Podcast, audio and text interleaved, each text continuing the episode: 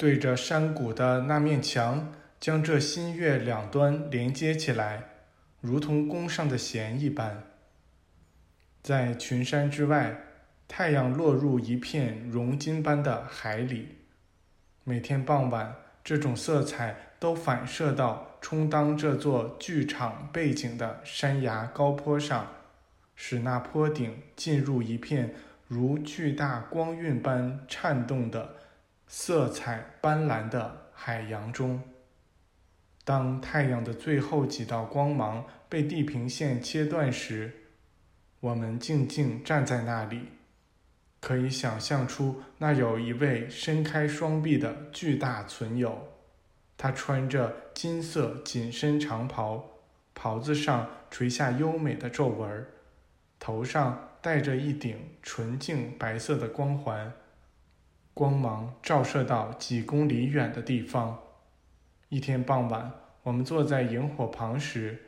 落日开始闪耀出不同寻常的光辉，这景象是那么异常，以至于我们大伙全都出神地凝视着它。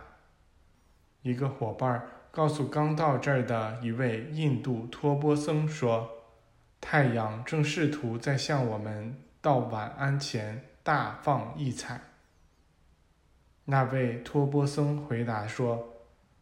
这是好事将临的先兆，过一会儿将有一对高贵的灵魂陪伴一位非常伟大的存有聚集在这里，请你们保持安静。就在这时，一种像是来自外界的静默笼罩了这里。突然，一阵天音在宁静中响了起来，那歌声的旋律和节奏确实是天上才有的。成千上万只科吉拉鸟应和着唱了起来，它们那尖尖的叫声与这歌声十分协调。这样的合唱除了来自天界，不可能来自别的地方。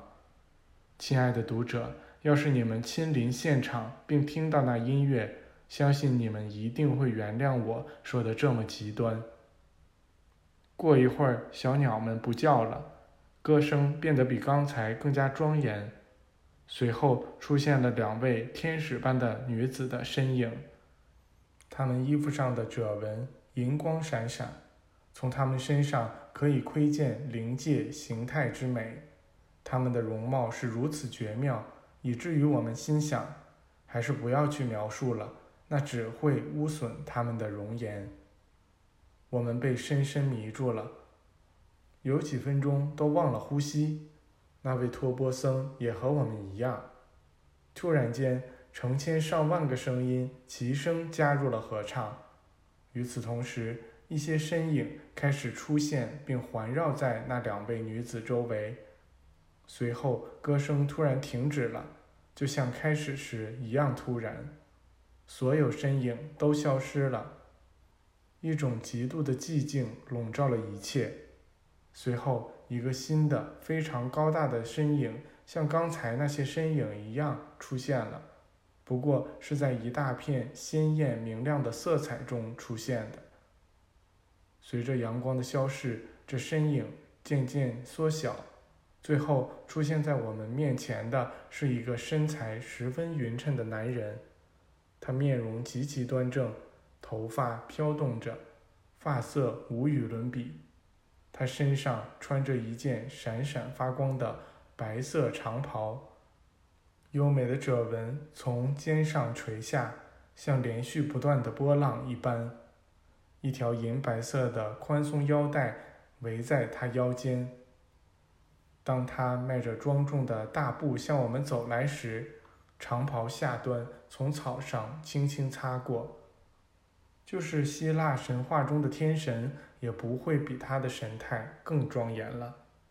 他走到我们近旁时停住了，说道：“不必做介绍了，那些客套没有用。我像真正的兄弟那样向你们致意。我伸出手去握住你们的手时，就是握住了我的手。我会犹豫该不该拥抱自己吗？根本不会，因为我爱你们，就像爱我自己一样。”与上帝的本源合一时，我们爱整个世界。我和你们一样，没有名字，没有年龄，永生不死。